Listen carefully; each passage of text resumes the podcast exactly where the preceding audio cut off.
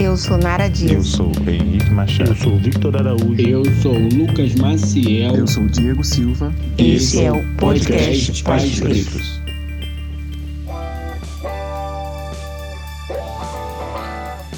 Sejam muito bem-vindos, bem-vindas e bem-vindes ao podcast Pais Pretos. A nossa biblioteca preta em construção, onde a gente fala de criação, mas sem deixar de lado a ancestralidade, a pretitude e as parentalidades pretas. Eu sou Diego, pai de Benjamin Aurora esposa Tatiane, que está com as crianças agora, para que eu possa produzir esse episódio. Então ela participa ativamente aqui comigo hoje. Esse é o nosso segundo episódio do nosso projeto de março, Mulher, o Corpo, a Mente e o Mundo, que já faz parte da nossa grade anual. Então, se você ainda não ouviu o primeiro, eu recomendo que você volte no feed e a gente vai estar aqui te esperando para esse segundo episódio, que está muito potente. Como você deve ter visto no título desse episódio, hoje a gente traz a conversa que Elane e eu tivemos com Jace Lima, que você já deve conhecer na internet. E nessa segunda parte do primeiro movimento, corpo, a gente vai introduzir o conceito de sexualidade ainda na puberdade. A gente produziu esse episódio com muito carinho, então eu espero que você receba ele de coração aberto, porque esse é um papo muito importante. Eu acho que eu já falei demais. Vamos ao episódio. Jace Lima, aqui no podcast Pais Pretos. Podcast Pais Pretos. Eu sou Diego, sou um homem de pele preta não retinta, uso bigode, tenho pouco cabelo, tô com um fone preto e um microfone à minha frente. Atrás de mim tem uma parede branca com um pouco de bagunça, porque eu tô na dispensa da minha casa gravando esse episódio. Meu nome é Elânia Francisca, eu sou psicóloga, sou uma mulher negra da pele não retinta, tenho cabelo encaracolado até a altura dos ombros, a raiz é preta, as pontinhas é meio cor de ferrugem e os meus fones, né, o meu fone é cor de laranja. Oi, gente, eu sou a Jaci Lima. Eu tenho cabelo, na verdade, crespo 4C, sou uma mulher preta retinta, porém eu estou com um cabelo que eu comprei, um afropuff amarrado, Ah. estou com argola dourada, com uma blusa é, ro- rosa lilás e estou deitada. Ótimo. E quem é que é Jace aí nesse mundo todo? Jace é uma mulher preta que é apaixonada é, pela comunicação. Eu faço faculdade de direito, mas eu me encontro mesmo. O que me dá prazer é a arte, é o palco, é me comunicar e passar informação através de humor. E essas informações elas estão relacionadas à saúde, direito da mulher, sexualidade, como a Uhum. gente pode melhorar a nossa autoestima através da, do, do entendimento do nosso corpo, principalmente. Porque hoje a gente fala sobre autoestima muito relacionada à estética, mas Uhum. autoestima não é só sobre estética, é sobre a nossa história de vida, sobre a nossa família, sobre a nossa religiosidade, Uhum. sobre a nossa situação econômica, social, o meio que a gente cresceu, as nossas amizades, tudo isso influencia na nossa autoestima. Então, através do humor, eu abordo todos esses assuntos. Muito bom. E de maneira muito, muito, muito eficiente. E, e sem papas na língua também, né? Diga-se de passagem. Exatamente. É aquele papo da tia maluca que tem toda a família, que eu acho super importante essa tia maluca. Ótimo, perfeito. Então a gente vai direto para nossa pergunta quebra-gelo, que é a seguinte: numa realidade alternativa em que o quilombo mais conhecido do Brasil prospera até os dias de hoje, eu te pergunto, Jace, quem seria você nessa Palmares de 2022? Olha, eu certamente estaria muito mais confortável falando sobre saúde sexualidade Uhum. e com um público enorme, principalmente de adolescentes, porque é onde o- a informação não chega de forma devida. Ainda temos dedos para falar com adolescentes, então Uhum. eu espero que este Palmares de 2022 ele não só abranja a questão racial, mas sexual também. Massa, perfeito. E eu acho que a gente também estaria mais confortável, a gente talvez não precisasse de projetos específicos, porque a gente não estaria tentando quebrar um sistema que tira esse tipo de informação, né? Das crianças, das adolescentes. Exatamente. Hoje, hoje mesmo eu vi um vídeo falando, de um cara falando, né? Ah, estão ensinando sexo na escola. E ele foi corrigido pela, pela profissional. Não, não estão ensinando sexo na escola. Estamos falando sobre sexualidade, que abrange vários aspectos. Muitos deles que já deveriam ter sido ensinados em casa. Tipo, o próprio ela falando. Até para você não ter a dúvida de que não estamos falando sobre sexo na escola. E sim ensinando as pessoas, as crianças, sobre seus corpos e seus, e seus limites, né? Eu acho que é muito disso. Seria ótimo essa. Perfeito. Podcast Pais Pretos.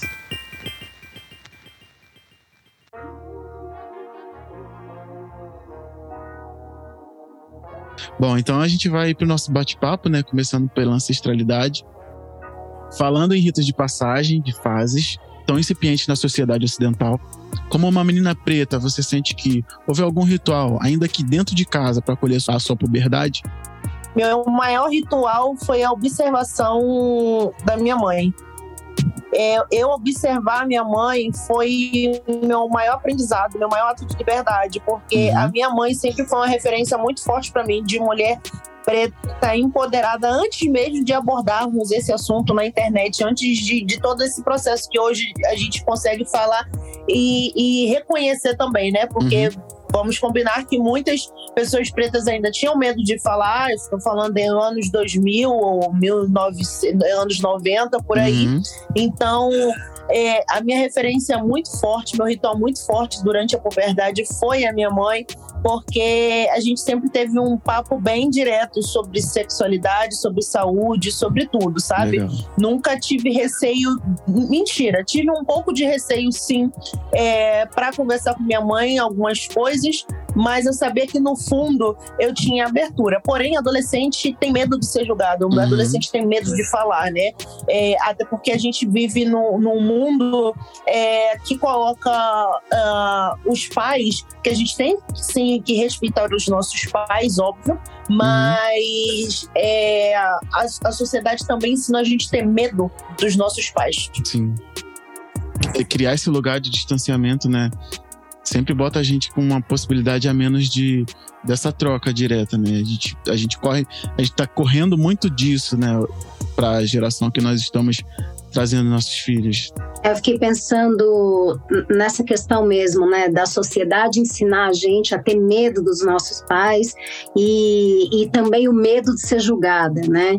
É, fico pensando o quanto a adolescência, essa fase que você quer pertencer a, a algum grupo, pertencer ao mundo, Uhum. e aí pensando em nós, pessoas pretas, o quanto é, viver numa sociedade racista nos coloca outros medos também, que é um medo de, de não pertencer ao grupo por algo que que que está fora do nosso controle, que está relacionado à raça, né? Então eu fiquei pensando bastante nisso e achei bonito quando a Jace falou da, da tia maluca e da mãe e a observação. Então, o quanto essas mulheres, essas figuras femininas dentro da nossa vida, dentro da nossa vivência e da nossa família, também são referências para nós, né? A tia maluca que nos informa e a mãe que nos informa também pela observação, né? Eu achei muito massa, muito fantástico e fiquei pensando no quanto os homens, né, principalmente os homens pretos, podem também exercer esse espaço de ser uma referência na família para falar, inclusive, de uma sexualidade positiva, de uma sexualidade sem opressão, sem violência. Achei bárbaro. E aí eu queria até dar um exemplozinho. Desculpa, Jéssica. É, Elane deu, me deu um gancho aqui e eu, eu queria ilustrar com algo que eu faço aqui em casa, né? Com a minha filha, que ainda tem um ano e pouquinho, mas a gente já acredita numa sexualidade saudável. E eu acho que ela começa desde sempre, sabe? Então, tipo assim, o que, que eu tô falando? Eu já falei isso algumas vezes, mas ela já sabe as partes do corpo dela. Ela não fala direito, mas ela sabe que ela tem vulva. E ela mexe na vulva dela lá quando tem que mexer. Quando tira a fralda, ela vai mexe, dá uma mexidinha lá. Vê que é um, tem um gostosinho lá e a gente, tipo, não, não fica reprimindo. Porque a gente Não reprime. é, a gente chegou a conversar com os amigos há um tempo atrás e todo mundo fala assim: diz a ela que, que machuca, que dá bichinho e tal. E aí, pô, como é que eu vou começar a introjetar isso nessa idade para depois ela ter que se redescobrir ou pior, vir alguém ter que descobri-la, sabe? E eu não acho isso justo fazer isso com uma criança de verdade. E aí eu uso esse exemplo dela porque é vulva pra tudo quanto é lado aqui em casa. Vulva, vulva, vulva, vulva.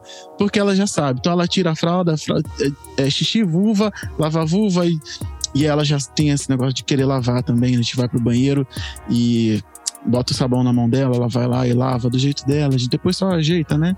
Que aí, ainda falando com pais, né, como a Elânia deu o gatilho, eu nem ia entrar tanto nisso aqui porque a gente tá falando de uma idade um pouquinho mais avançada, mas acho que essa construção ela começa um pouco mais cedo. Eu não vou me alongar aqui, mas tipo, ensinar a sua filha que as partes são delas tentar tirar, e talvez com a ajuda de quem sabe, talvez com vocês aqui, essa coisa de que é errado mexer, que ela não pode, que é feio, que não faz parte. Tira essa parte do corpo, do corpo da criança, e tira essa percepção, né? Eu acho que já também é um começo para essa história, né? Para você, de repente, ali na frente, ter a possibilidade de falar. Você sabe que tem uma vulva, e aí fica mais tranquilo falar que você vai menstruar, que isso, que aquilo. Naturalizar um pouco. É, deixar a criança se apoderar do corpo dela, né? Para mais tarde você não ter que ficar explicando coisas que talvez ela já pudesse saber. Eu não sei se faz sentido para vocês isso que eu disse. Faz sim. É, não só isso, a gente, quando fala sobre sexualidade, a gente abordou muito a questão da mulher, no uhum. caso da adolescente mulher, mas tem uma questão que eu sinto isso com o público mesmo masculino que eu tenho, e alguns adolescentes falam comigo, e é incrível, porque o pai, normalmente, ele coloca o falo, né? Conta muito pro homem, é muito virilidade, enfim. Sim. Mas é importante o pai também conversar sobre sexualidade com o seu filho, né? Mas uhum. não na questão do pornô, não na, na questão de, de do, do, machismo, que uhum. tem que uhum. ser homem, que tem que não sei o quê. Mas uhum. falar, olha só, você tem que lavar o pênis direito, Sim. você vai brochar em algum momento, você uhum. pode brochar, você pode ter uma ejaculação precoce. Uhum. Isso acontece. Falar como foi a primeira vez, eu acho importante a mãe falar para a filha como foi a primeira vez e o pai falar para o filho como é que foi a primeira vez dele. Ou a uhum. mãe falar para a filha, para o filho, Sim. não interessa, mas que essa conversa role. Por quê? Porque é, até o sexo ele é ensinado e o sexo uhum. ele é muito pessoal ele é muito pessoal então quando a gente tira da cabeça do menino que tá tudo bem que ele vai brochar que ele pode ter uma ejaculação precoce ali uhum. naquele momento entendeu isso até porque a primeira vez do homem o homem fica muito nervoso também Sim. entende Sim. então e isso também leva uma responsabilidade para a mulher porque desde novo ele é ensinado a culpar a mulher quando uhum. ele brocha quando ele tem ejaculação precoce então a gente tem que também puxar essa conversa para os homens, de Incrível, conversa com seu filho sobre a questão sexual. Entendeu? Pô, caramba. É assim, não vou dizer que isso é uma novidade, porque eu ia estar sendo muito alienado. Mas essa conexão é importante. Porque, tipo, é fácil, né? Culpar. Você, você foi brilhante que você falou. Tipo, é fácil você culpar a mulher pelo seu desempenho, por não ter dado certo e tal. E que mulher é essa? É uma menina, né? Que vai estar tendo sua primeira vez ali, via de regra ali na, na, durante a puberdade, na adolescência. E aí, pô, ela já vai receber essa culpa de alguém que, que nem foi ensinado, né? Elane, eu queria que você falasse, por favor, um pouquinho a respeito disso. Você, você pode discorrer um pouco? É, eu fiquei, fiquei ouvindo vocês aqui e falei assim, gente, que genial, né? Eu, eu tô aqui só nessa escuta mesmo, acho que tô aprendendo bastante, assim, com o Jace.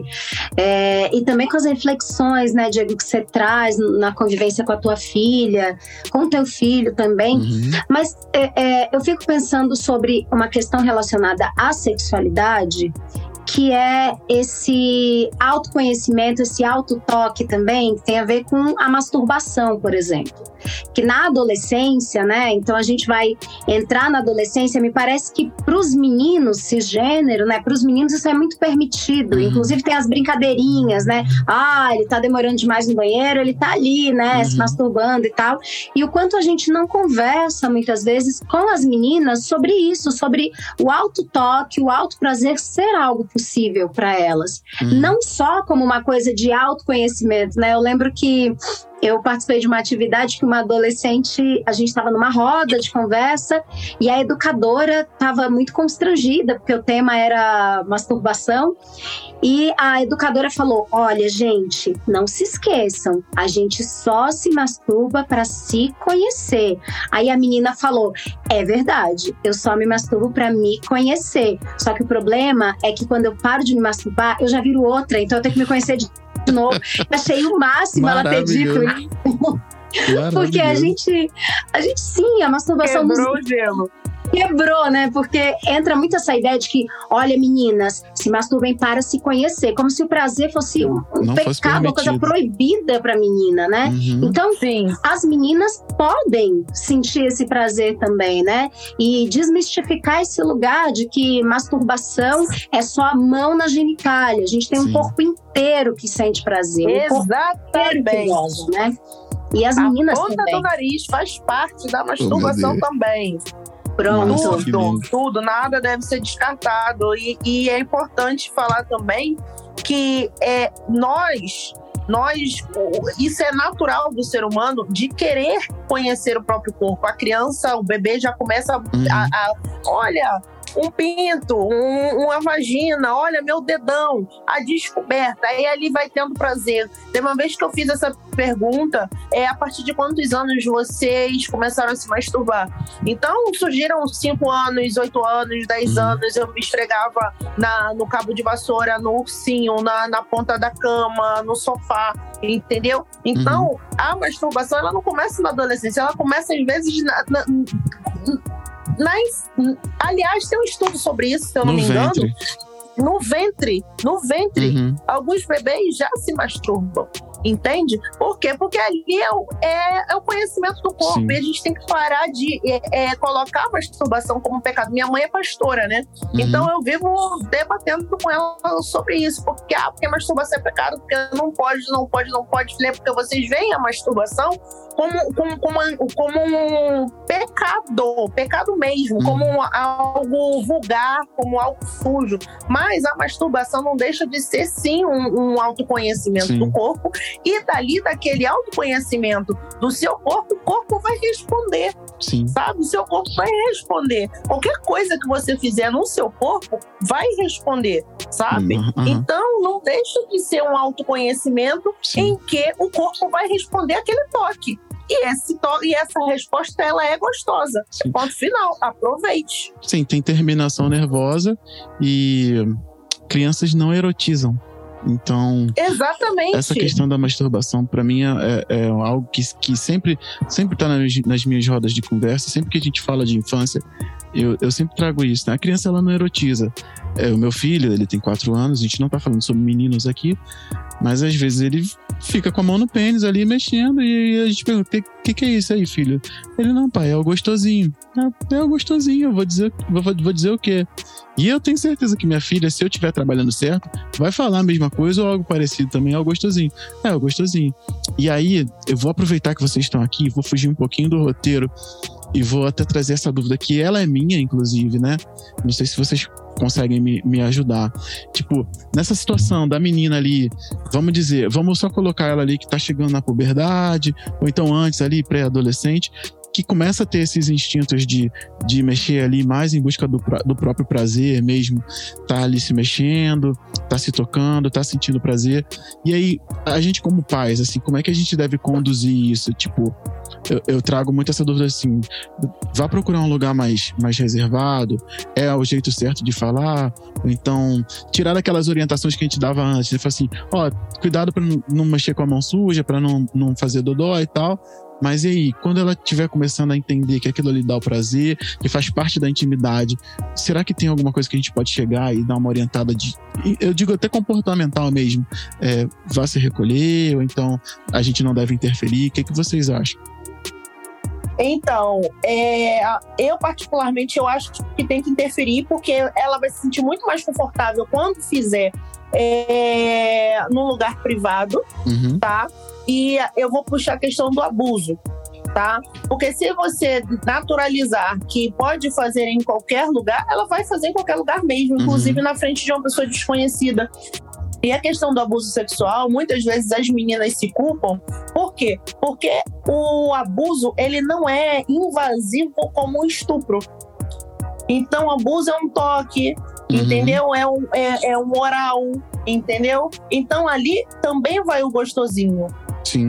E depois, quando você começa a entender o que está acontecendo, você entende que você sofreu um crime, mas é e fica ali na linha tênue. Eu permiti porque estava gostosinho, Uhum, entende? E daí vem a sensação da culpa também. sim. Por isso que muitas meninas e meninos também não conseguem falar que sofreram abuso ainda. Por mais que a gente fale muito sobre essa temática, ela ainda é, pega em muita gente, é a fragilidade de muita gente, então não, não aborda. Uhum. Então, eu acho, eu particularmente acho legal falar da questão do privado, sabe? Até porque quando você está sozinho, está sozinha, você vai muito mais além do que é, ter alguém te observando, né? Sim. É, eu, eu gosto bastante dessa, dessa ideia né, que a Jace traz de falar da importância da privacidade, inclusive a privacidade como um direito. Uhum. Né, da, da menina entender que a privacidade é um direito dela e que quem não respeita é, a privacidade está violando um direito dela e isso é violência. Então, acho que a primeira coisa, né, que eu fico pensando aqui, quando tá a menina lá, ela tá se esfregando no sofá, ou ela tá sentindo mesmo é, com, com, as próprias mãos um prazer ali de tocar a região genital, acho que a primeira coisa que a gente precisa fazer é, é segurar a emoção e não tratar aquilo com uma questão moral, do tipo, que coisa feia, mocinhas uhum. não fazem isso, meninas não fazem isso. Acho que a primeira coisa é dizer para ela que sim, é, é, é, um toque possível, né? A Jess uhum. falou uma coisa muito bonita de que é natural a gente querer conhecer o próprio corpo, né? Então todo mundo quer. O meu corpo é meu, sou eu, né? Então é uhum. é natural eu querer me conhecer, explorar a potência do meu corpo, mas esse é um processo meu, íntimo, e que ninguém deve participar desse processo nesse percurso da infância e chegando uhum. à adolescência, e que essa participação, essa autoparticipação nesse processo de auto prazer tem que ser feito sim num ambiente privado, que seja só ela, uhum. até para que é isso, né, que a Jace falou, nem você repetitiva nesse lugar, mas até para que a menina consiga viver de uma forma mais livre aquele momento, ela com ela mesma. Então, uhum. a gente até fala dessas questões, né? Olha, quando a gente vai é, usar o banheiro aqui em casa, fazer xixi, fazer cocô, esse é um momento nosso também, uhum. né? O fazer xixi e fazer cocô não é só botar para fora uma coisa que estava no meu corpo, né? Fazer uhum. xixi e fazer cocô também é um momento meu ali de ficar comigo e de sentir aquilo tudo que está acontecendo com relação às fezes, à urina, mas com relação a, a, a, ao auto, auto toque, né? É muito importante que as meninas saibam que esse toque é possível para elas e que tem que ser feito no ambiente privado e que se alguma pessoa adulta tentar mediar essa relação dela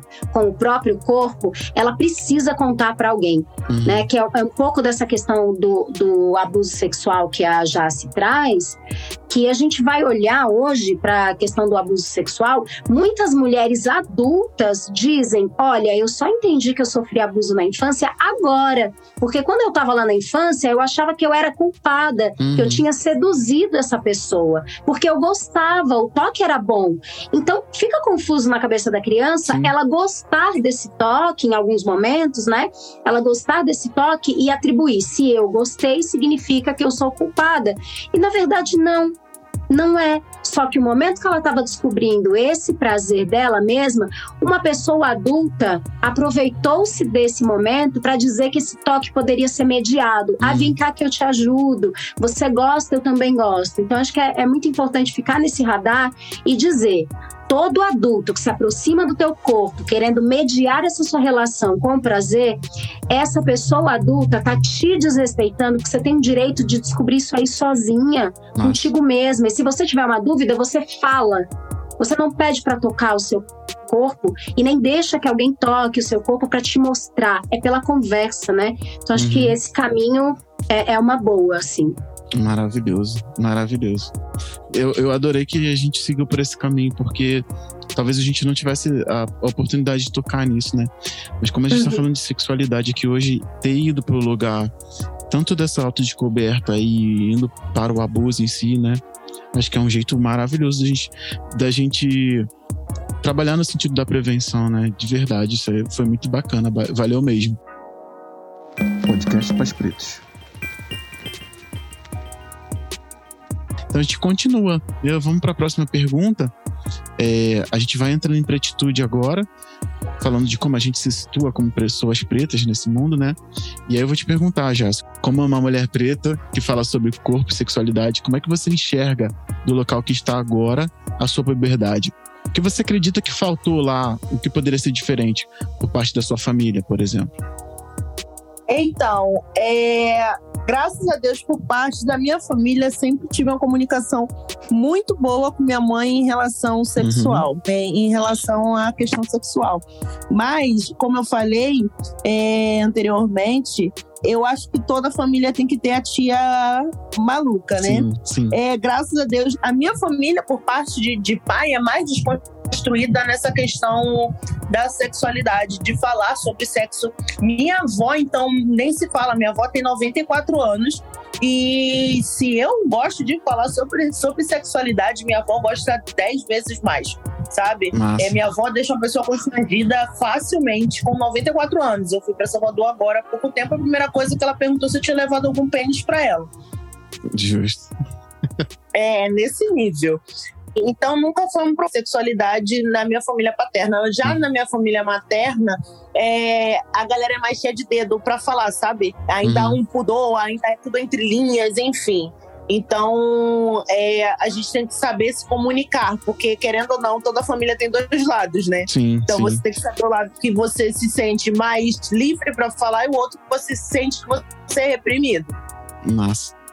Eu queria fazer um comentário sobre isso, né? Sobre, acho que tem vários pontos aí para a gente pensar, mas eu gosto da figura da tia maluca, porque a tia maluca é essa pessoa que vai conversar sobre temas que são tabus na nossa família e que muitas vezes a nossa família é, não está ali com as ferramentas para falar uhum. sobre o assunto, né?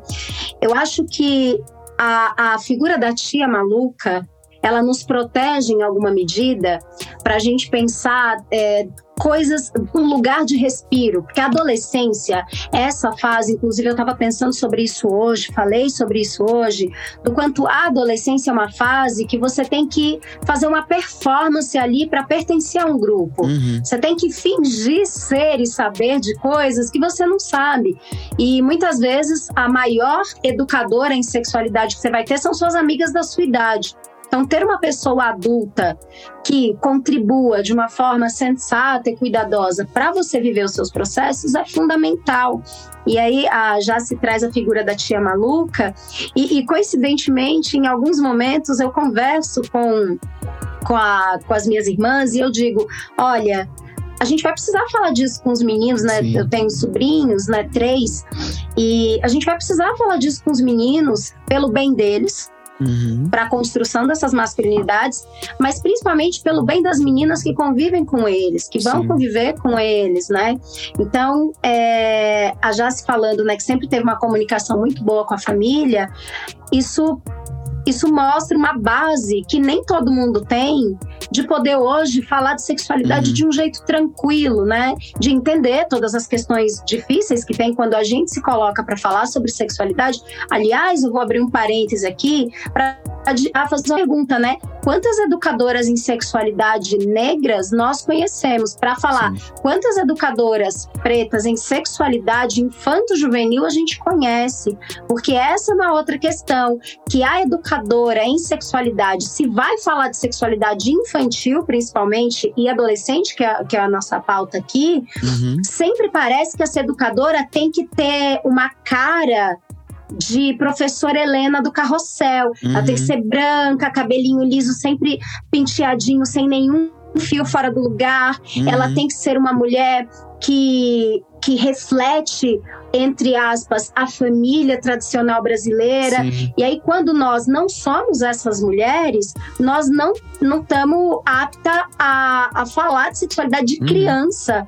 Porque, uhum. inclusive, a nossa sexualidade enquanto mulheres negras, ela é colocada num lugar de erótico, da, do erótico não, porque erótico é importante, da uhum. erotização do nosso corpo. Então, esse corpo que eu acho que só serve, né? Então, esse corpo que eu acho que só serve para satisfazer um desejo masculino, como é que esse corpo vai ensinar algo para o meu filho, para minha filha? Então já uhum. fica aí também uma, um parêntese importante para dizer que é o quanto nós, mulheres negras, somos muitas vezes é, diminuídas enquanto educadoras que trabalham com criança e adolescente, justamente porque há uma erotização do nosso corpo. Então uhum. tudo que a gente vai falar é, vai, vai ser no campo da erotização também. Isso não é verdade. A gente quer falar do erótico, mas não de forma erotizada sobre Sim. nós, né? A gente quer sentir prazer, inclusive falar para as meninas que se elas precisam de uma referência, uma tia maluca, estamos aí, né? Nós estamos aqui para isso também. É isso. Massa, incrível. É, é bem isso mesmo, né? É, tirar esse local de, de, de consumo do corpo preto, né? Pra gente ser bem franco e validar como alguém que pode trazer. Porque não tem representatividade mesmo, a gente estava falando disso em off. Isso já leva para a nossa próxima pergunta, né? Que eu queria saber de você, Jace. Porque ser preta influencia na sua percepção no mundo? Ou, ou existe alguma dificuldade para você ser uma mulher preta, performar hoje na internet, falando sobre sexualidade de uma maneira aberta, descontraída? Você acha que por ser preta, já à luz do que a gente já falou, é lógico, quem tá ouvindo a gente já sabe, mas queria ouvir de você, assim, por que que, por que, que dificulta? Qual é a dificuldade? O que, que você sente nesse local de mulher preta falando sobre sexualidade? É, de todo modo, independente da pauta que uma pessoa preta abordar, ela vai ter dificuldade. Não hum. só a pauta, mas qualquer área que ela nasceu preto já está com dificuldade. Sim. Essa que é verdade. Verdade. Sabe? É... Então, a dificuldade a gente já conhece desde o berço, desde o ventre da nossa mãe. E é, a minha trajetória na internet, ela teve várias nuances, porque eu observei que an antes, é, porque minha mãe me ensinou a ser muito livre. Se teve uma coisa que minha mãe me ensinou foi ser livre. E aí eu achava que eu poderia fazer o que eu quiser. Entendeu? Que as uhum. marcas iriam, iriam ter que me aceitar do jeito que eu sou. Só que a gente vive numa sociedade hipócrita e capitalista. E a maioria nos usa como toque. Tá? Uhum. Ai, porque tá ali porque estou preocupado, eu sou antirracista, estou preocupado. Não, estou preocupada com lucro. Como eu Sim. também quero lucrar, eu também é. quero dinheiro. E aí, como eu quero dinheiro, eu tenho que mudar. Hoje eu, por exemplo, não posso mais falar é, os nomes diretos, que a gente os, os nomes populares. Não uhum. posso mais falar o popular. Eu tenho que falar aquele termo mais acadêmico sabe? Eu tenho que falar de maneira mais sutil. Por quê? Porque é isso que vai agradar a marca. Isso Sim. que, inclusive, vai agradar também os seguidores. Uhum. Porque isso que a marca está observando também. Nós estamos sendo observados o tempo todo. E eu ainda tenho a questão do meu corpo. É, o, o meu eu sempre fui a mulher preta do corpão, do corpo hipersexualizado. Sempre uhum. fui. Entendeu? Então, eu sou uma mulher preta com corpo hipersexualizado que fala sobre sexo abertamente. Uhum. Então, olha o nó que dá nisso. Eu acho engraçado porque, é, apesar disso, eu vejo que muitos homens me respeitam é, as mulheres também me respeitam. Eu fico feliz quando os homens indicam para as mulheres deles, para elas me seguirem, uhum. sabe? Então tudo tem, tem os dois lados. É, é, saber lidar com todas as barreiras, porque ainda assim encontro muitas barreiras de uhum. conseguir trabalhos. É, veja que eu falo sobre saúde da mulher. Saúde uhum. da mulher entra tudo. Entra é, é produtos, entra remédio, uhum. entra vestuário tudo. Então, se você for parar para pensar, quantas publicidades eu já fiz de lingerie? Quantas publicidades eu já fiz de vibradores? Quantas publicidades eu já fiz de remédios, de DIU, de, de absorvente, de camisinha?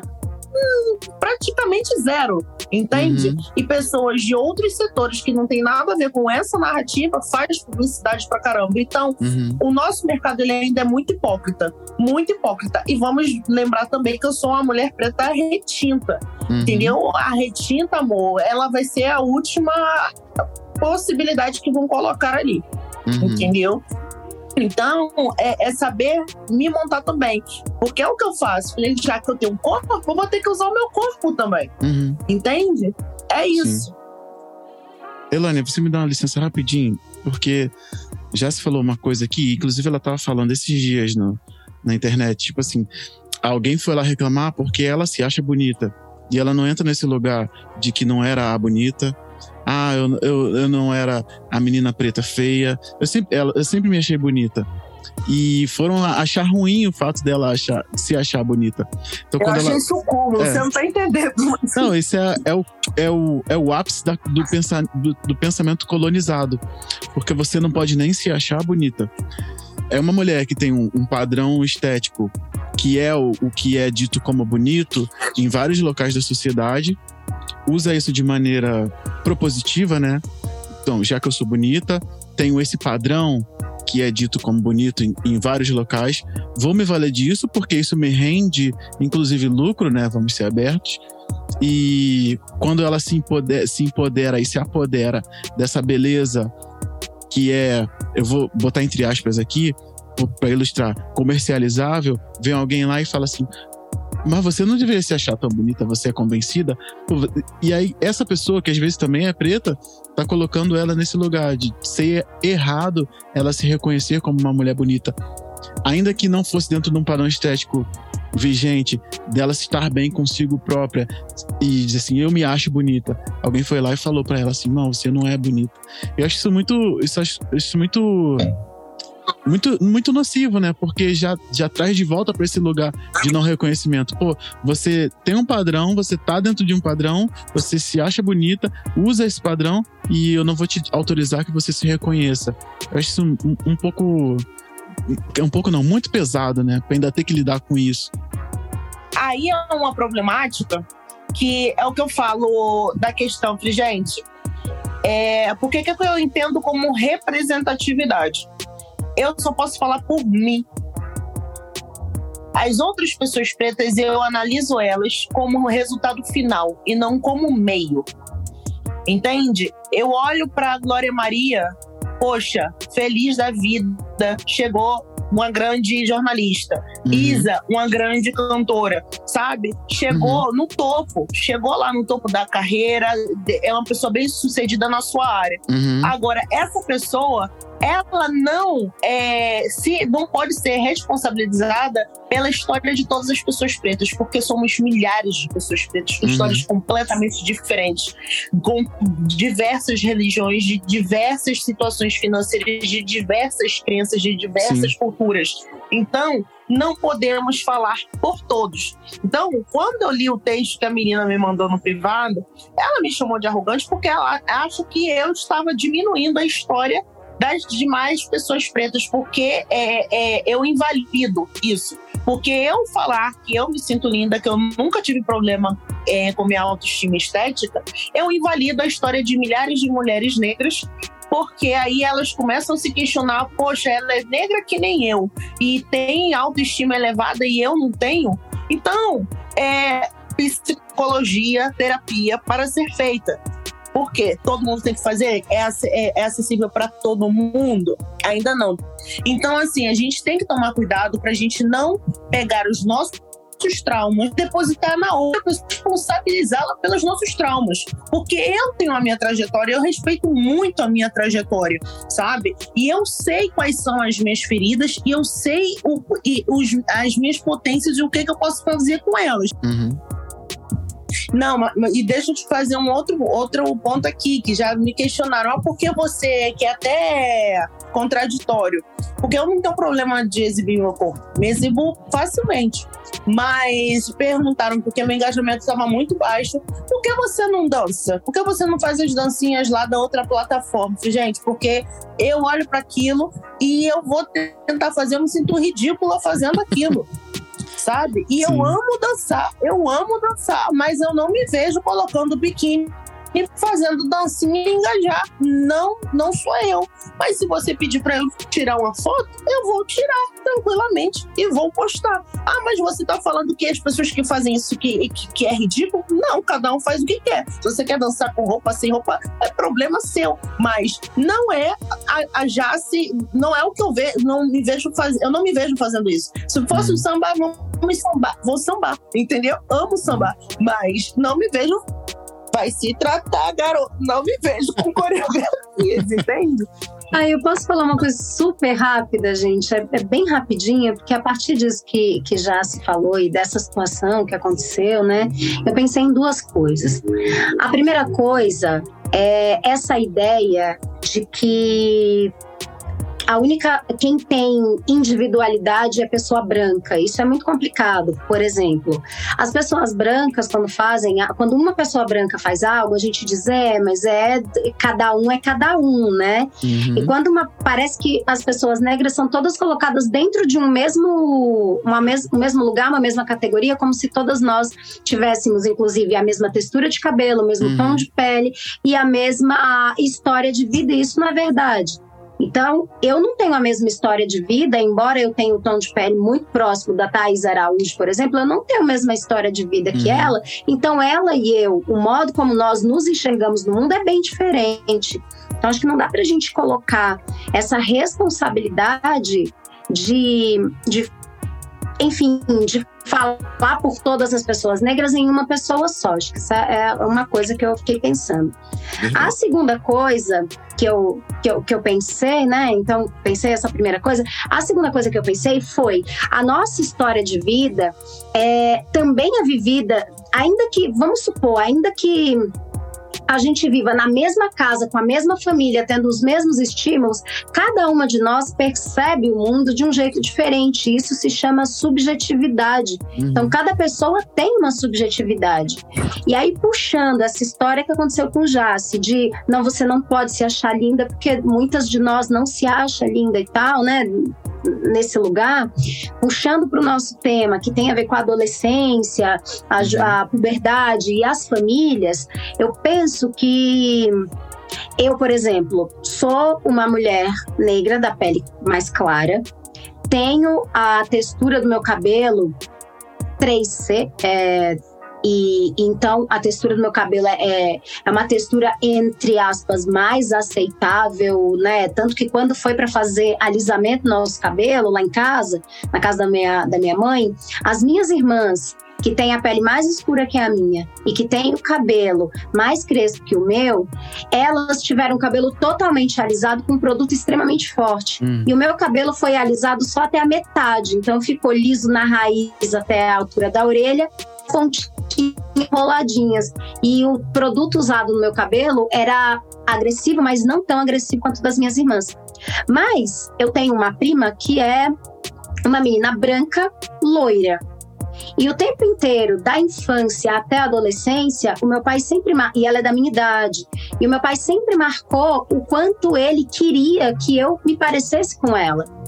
E, e, e, eu dizia, né? Eu pensava nisso. Nossa, eu posso ser tão inteligente quanto ela. Eu posso ser tão agradável uhum. quanto ela. Mas branca como ela, eu nunca vou ser. Uhum. Né? Nunca vou ser. E isso, na adolescência, me marcou. Nossa. Ainda que, que, que eu seja, né? Uma, uma mulher negra da pele mais clara, o modo como eu recebi estímulos para não gostar de mim fez com que eu demorasse muito tempo para entender que eu era bonita sim e que eu nunca seria branca e nem quero ser, uhum. nem deveria querer ser. Mas essa é uma história minha, é individual, é minha. Dessa história eu preciso cuidar. A uhum. minha responsabilidade é comigo, né? Então, quando já se fala lá no começo, é natural a gente querer conhecer o próprio corpo, também precisa ser natural a gente querer cuidar do nosso próprio corpo e a nossa subjetividade é uma parte do nosso Sim. corpo o nosso desejo. Então, quando já se diz, eu me olho no espelho, eu gosto de mim, né? Tem uma cantora aqui no Grajaú chamada Naira Laís e ela tem uma música que diz: Eu me olho no espelho, me orgulho do que sinto e vejo. Eu acho que é, não é isso que a gente quer, que as pessoas pretas se orgulhem é. de ser quem são. Não é isso que a gente quer. Então a gente pode, por exemplo, pensar o quanto Jace gosta de si e o quanto nós podemos nos inspirar nisso para nesse, nesse pensamento para construir uhum. também a nossa autoestima. Num outro encontro, a gente teve com a Juliana Santana, que também falou desse processo dela de reapaixonar-se por si. Então, acho que muitas de nós já são apaixonadas por si mesmas desde sempre. Por quê? Sempre. Porque a família tem- também Uhum. nos estimula, porque a nossa comunidade nos protege, né? Agora, algumas de nós vai construir essa caminhada. O que não dá é pra gente pegar a nossa dor, que é legítima, que é importante sim, Sim. e Sim. pedir que a outra cuide dela, pedir que a outra faça o serviço que é Uhum. nosso, né? Então eu preciso cuidar de mim e aprender com a minha história e preciso olhar para a história de Jace e entender que a história dela é dela. E aí cabe a ela cuidar dessa história e viver essa história com a maior potência que, que, que for possível aí, né? Verdade. E é importante a gente ter outras narrativas também. Uhum. sabe? É importantíssimo a gente ter outras narrativas, senão sempre vão nos atrelar à dor. A a dor, trauma, sofrimento, dor, trauma, sofrimento. Que pluralidade é essa, né? Que não engloba todos os tipos de pessoas. Exatamente. Se somos. Não adianta a gente falar é, para as pessoas brancas de ah, somos milhares de pessoas pretas, se na hora, no, no, no processo interno, nos colocam, as próprias pessoas pretas também nos colocam num lugar só. A Uhum. gente precisa entender que são milhares de narrativas, a gente tem que entender que são milhares de processos de autoestima, são milhares de processos raciais. E, e, e cada pessoa é afetada de maneira diferente. Uhum. Então, eu acho, quando eu vou dar entrevista aqui, sempre vem a questão de como foi para você, enquanto mulher preta, pra, é praticamente é, o, me colocarem ali no lugar da dor Uhum. sabe? E é assustador. Aí fico observando os jornalistas quando eu falo, não, eu, eu não, nunca tive problema com minha autoestima estética. Sempre Uhum. me achei linda, maravilhosa. E é estranho, porque eu me sinto desconcertada, porque eu sei que estão esperando uma resposta que eu Sim. não vou dar. Entende? Uhum. Essa resposta que a gente já está acostumado a ouvir não é a minha. E eu me sinto desconcertada é para falar. Eu vou tentar trazer um aspecto que, que amarra muitas. Porque, primeiro que você falou, né? Esperam que você esteja sempre nesse lugar de dor. E aí, quão, quão é difícil você tirar, se tirar dele quando alguém vai te, te, te abordar. Que eu quero dizer, ah, como foi pra você, como uma mulher preta, não sei o que. Não, cara, não, não, não passei por isso. A pessoa não sabe mais pra onde te levar. Esse é o problema. Pra onde ela vai te levar Pois é. agora que você não passou por, pelo que você deveria passar por ser uma mulher preta? O olhar colonizado e preconceituoso. E aí, eu. E É, aconteceu isso. viu? exato, não duvido. Claro que Acabar não. com a entrevista, Sim, porque Beleza, a gente não vai ter mais ela o que estava falar. baseada toda em dor. É. Bom, é. Já que você é uma mulher preta, com um corpo de escultural, você já deve ter. Não, não passei, não. Sempre tive no, Não. no lugar, sempre tive aqui no topo da cadeia. Não sei, não sei o que falar com pessoas assim. Eu não sei. É, é, é muito problemático essa ideia da, da- de nos colocarem num negócio só. A mesma Uhum. coisa. Como foi pra você ser preterida? Aconteceu, mas também preteri, tá? Teria bastante, Sabe? desculpa. Não, não esperam. Eu Falei, gente, Sim. eu não sou santinha, não. E vai pa- Sabe? parte desse princípio, né? De que o seu lugar é esse aqui, de ser preterida. Enfim, acho que é, é importante também a gente ter essa, essa visão até para passar para os nossos filhos, né? É, tipo assim. Eu entendo que eu tenho que te amparar se você estiver nesse lugar de dor, mas também, de repente, tem que te dar uma freada ali se você estiver perdendo a mão, porque você vai ser preterida, você pode querer usar pessoas, passar por cima de pessoas, também tem que estar pronto para isso aqui. Podcast Pais Pretos. Estou convencida de que a maioria das pessoas não cresce. Encontramos vagas no estacionamento e pagamos nossos cartões de crédito. Casamos e ousamos ter filhos. E chamamos isso de crescer. Acho que o que fazemos é, na maioria das vezes, envelhecer. Levamos o acúmulo dos anos em nossos corpos e nossos rostos. Mas, em geral, nosso verdadeiro eu a criança interior ainda é inocente e tímido, como as magnólias.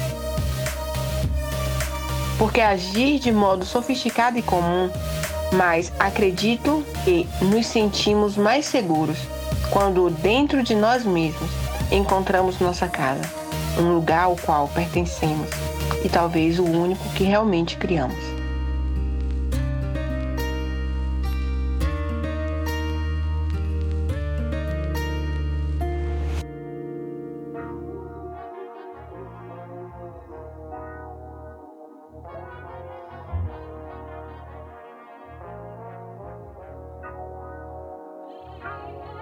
E aí a gente chega nessa, nessa último, no último bloco de perguntas que fala sobre parentalidade, como é que a gente vai transmitir isso para os nossos filhos.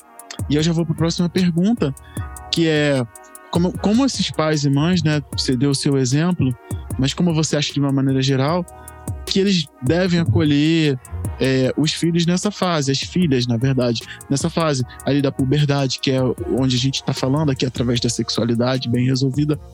Mas, por exemplo, se não for, né, e, e aí eu, eu, eu não vou cometer o erro de te botar nesse lugar, mas a partir da sua observação, Tipo, como é que esse, esses pais e mães eles devem abordar as filhas que entram nessa fase? O que, que é gentil de se fazer? Você, você teria como falar pra gente um pouco a respeito disso? Sim, eu vou até colocar no lugar que, que eu faria a mesma coisa que minha mãe fez comigo. É, porque ainda vejo é, que tem uma hierarquia. Sim, como já falamos, de uhum. os filhos devem respeitar os pais, mas é essencial é, ser amigo, amigo do, do, do, filho, do filho, da filha, e no lugar de contar as suas vulnerabilidades. É, o adolescente vê um, a gente tá se vendo o, nosso pai, a nossa mãe como um super-herói, como, como uma super-heroína, entende? Inabalável, inatingível, sabe? É, da hierarquização mesmo. Então, quando os pais mostram a vulnerabilidade, e não é só sobre a questão sexual, é sobre droga, é sobre bebidas, sabe? Sobre tudo. De uhum. meu filho, eu fiz isso, entendeu? Eu, eu, eu fiz, eu fumei, eu, eu bebi, eu transei sem camisinha, eu brochei, é, eu, eu não soube fazer um oral, eu machuquei, eu chorei, uhum. eu sangrei, eu não sangrei.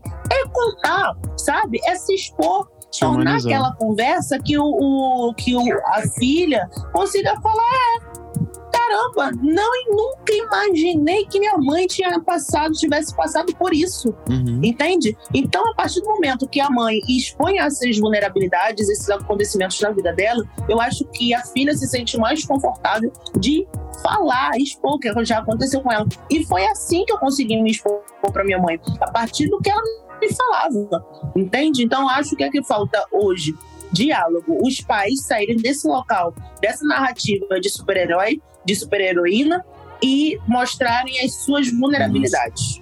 Eu só digo perfeito. É isso, mostrar as vulnerabilidades. Inclusive, isso é uma coisa que eu falo bastante no, nos atendimentos individuais a pessoas adultas que me procuram, porque tem um luto aí que a família vive, né? Eu acho que isso é importante de dizer. Quando a filha se torna adolescente, há um luto que essa mãe, esse pai, esse familiar adulto vive, que é a ideia de que você não é mais pai de uma criança, não tem mais criança. É uma adolescente.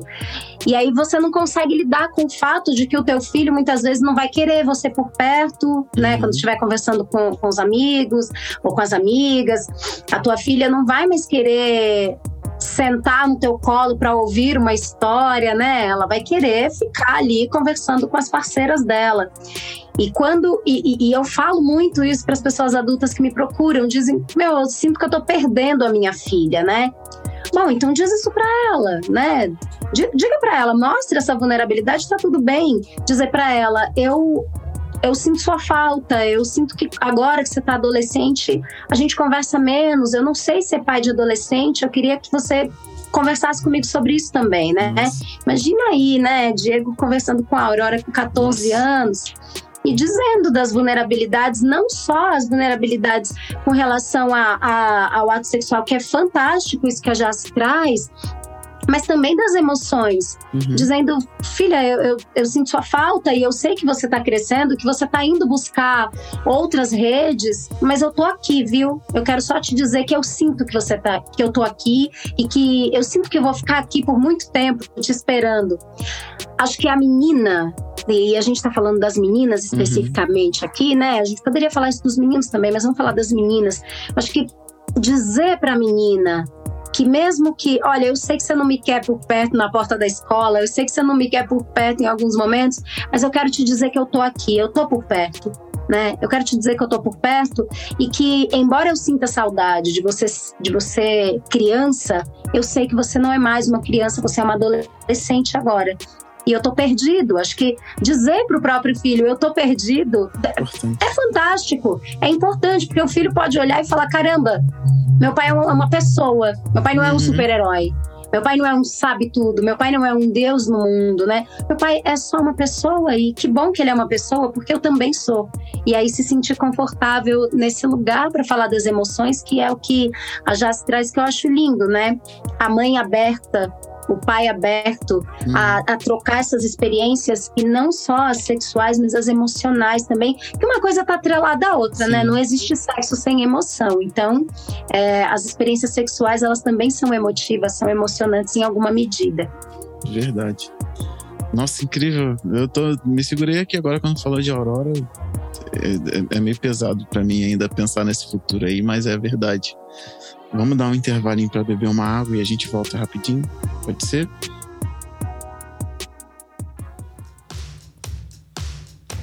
Ó, você viu que os episódios de março não estão garapinha, não são água com açúcar, até porque a gente nem sabe trabalhar desse jeito. Eu já vinha trocando com o Elane há algum tempo para a gente poder trazer assuntos de qualidade, com abordagens de qualidade e com pessoas muito relevantes na internet, como você bem está vendo. E isso acontecer é responsabilidade sua.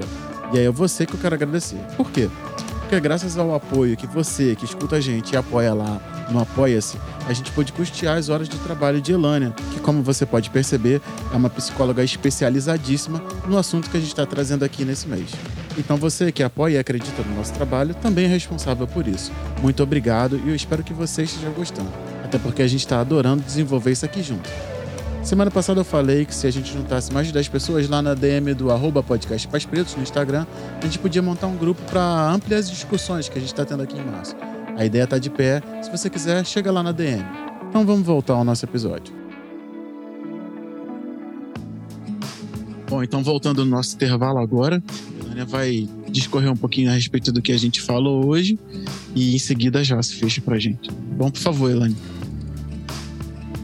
é, do, desse nosso encontro, né, dessa nossa troca com Jace, o que fica para mim é a comunicação e autoestima. Fica, ficaram essas duas palavras bastante uhum. na minha cabeça enquanto já se falava. E aí eu fui anotando algumas frases aqui, né, que eu achei muito impactantes, que já se começa dizendo que é apaixonada pela comunicação e fala do humor, né? O humor uhum. enquanto uma possibilidade. Inclusive, eu vou fazer um parêntese aqui que eu acho que é, quando a gente pensa em necropolítica, né, que é essa a política da morte, a ideia de deixar para morrer corpos pretos, por exemplo, o humor é uma das formas de resistência. O humor é uma das formas de dizer me querem triste, pois não estou, né? Então acho, achei uhum. muito bom. Gosto quando a Jace fala, né, que traz papos de tia maluca e tem tia maluca em toda a família. E acho bonito quando já se fala: meu maior ritual foi a observação da minha mãe e o papo direto a observação da mãe e o papo direto como algo muito bonito, né? Sim. Então, às vezes, a educação se dá pela observação também. Uhum. Às vezes, você está ali vivendo a sua própria existência e algum adolescente está do lado e está aprendendo com você a se fortalecer pela observação. Você foi educador e às vezes nem percebeu. Gosto quando de fala da filha e dos nomes que vai falando das regiões do corpo e ele diz é vulva para lá, é vulva para cá e a filha dele fala vulva para todo lado. Acho muito bonito e é isso, é naturalizar a, a, a palavra vulva, as palavras que remetem a, a, uma, um olhar positivo sobre o nosso uhum. corpo. E por falar em corpo, a já se diz, né, é natural querer conhecer o próprio corpo. Então, por que que processos tão naturais são muitas vezes tratados com tanto tabu? E é importante a gente pensar que um corpo que não se conhece fica muito vulnerável a outros corpos, porque aí os outros uhum. corpos vão dizendo supostas verdades sobre ele. A quem serve um corpo que não se conhece, Nossa. né? Quem ganha com um corpo que não se conhece? Ah, já se traz para a gente também a importância da gente puxar a questão do abuso sexual quando a gente for falar do processo de autodescoberta, para a gente conseguir criar aí um ambiente protetivo para que as meninas se descubram, sintam o gostosinho por elas e Uhum. não mediadas por uma violência de, uma, de um adulto, né? É, a Jace fala que sempre teve uma boa comunicação com a família e eu acho ótimo, porque ela começa dizendo que é apaixonada por comunicação e sempre teve uma boa comunicação com a família. Né? Achei incrível também. E, e aí a Jace comenta: a gente não pode pegar os nossos traumas e depositar nas outras pessoas. Esperam que estejamos no lugar de dor, trauma e sofrimento. Dor, trauma e sofrimento. E quando a gente não performa a dor, o trauma e o sofrimento, né? As pessoas não sabem o que fazer com uma negra feliz. As pessoas não sabem o que fazer com uma mulher negra que se ama, que se gosta. E aí a gente não pode pegar pra gente também a responsabilidade de dizer para o outro que a gente é mais do que dor, trauma e sofrimento. A gente precisa dizer para a gente isso é o suficiente. Deveria ser o suficiente, né? E, por fim, a Jace fala: quando os pais mostram vulnerabilidade e se expõem, tornam a conversa mais confortável e a menina pode falar.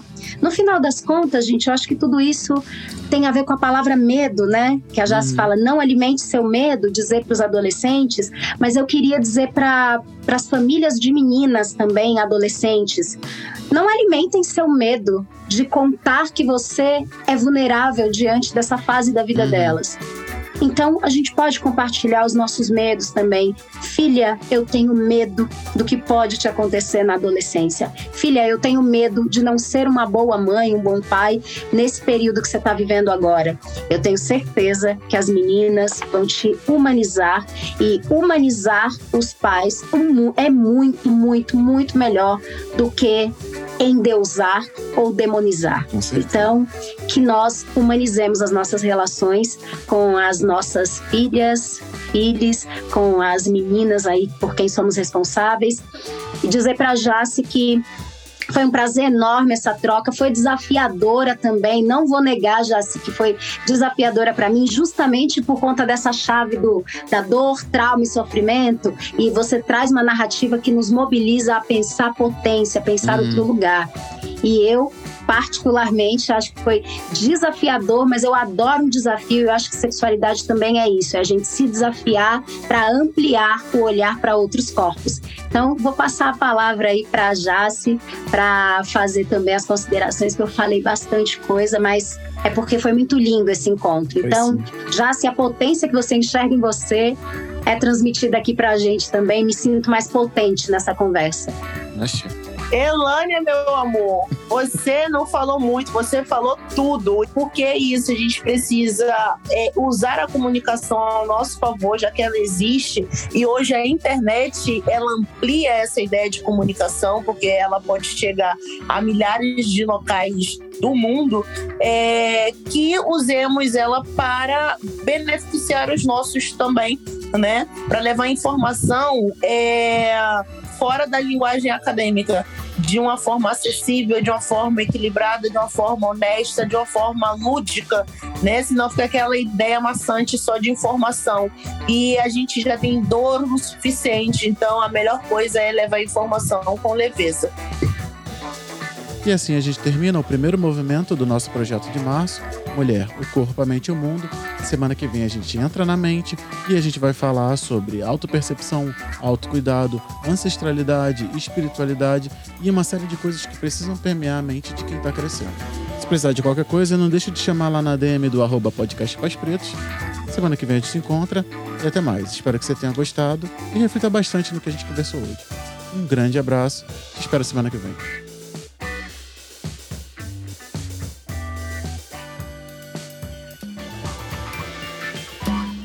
Eu sou Nara Eu Dias. sou Henrique Machado. Eu sou Victor Araújo. Eu sou o Lucas Maciel. Eu sou o Diego Silva. Esse é o podcast Pais Pretos. Pretos.